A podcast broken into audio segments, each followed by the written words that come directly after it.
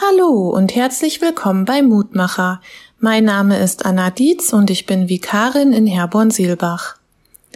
Immer wieder höre ich solche Sachen wie Was hat die Bibel überhaupt mit mir zu tun? Die Erzählungen sind tausende Jahre alt und gehen an meinem Leben vorbei.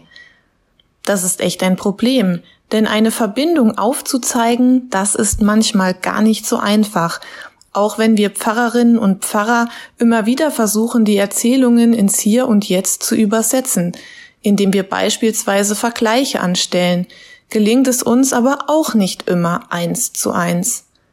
Denn es ist immer nur ein Ausschnitt des großen Ganzen, das wir natürlich auch immer mit im Blick haben.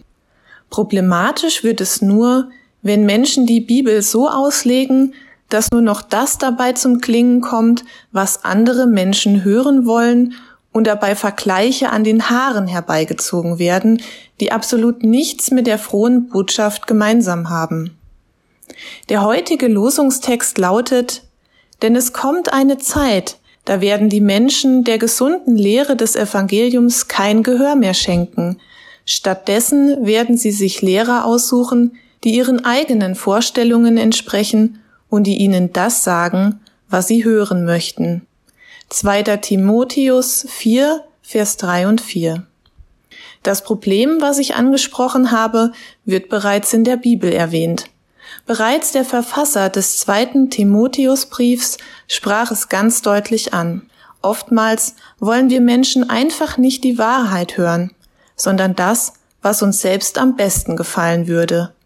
Darum ist es immer gut, sich mehrere Auslegungen anzuhören und sich nicht auf eine bestimmte Person zu beschränken.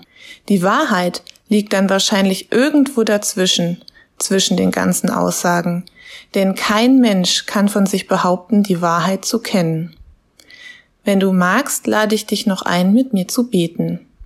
Guter Vater im Himmel, du hast uns deinen Sohn geschickt und somit auch die frohe Botschaft, die wir auch heute noch nachlesen können. Danke, dass es die Bibel in so vielen unterschiedlichen Sprachen gibt, so dass es vielen Menschen ermöglicht wird, Erzählungen selbst nachzulesen. Danke, dass es so viele Menschen gibt, die die biblischen Erzählungen ins Hier und Jetzt übertragen, um aufzuzeigen, worum es dir geht. Hilf uns dabei, nicht an einer Meinung festzuhalten, sondern auch mal über den Tellerrand zu schauen, so dass wir unseren Horizont weiten und neue Sichtweisen entdecken können. Amen. Hör auch gerne morgen wieder rein, dann gibt es den nächsten Mutmacher.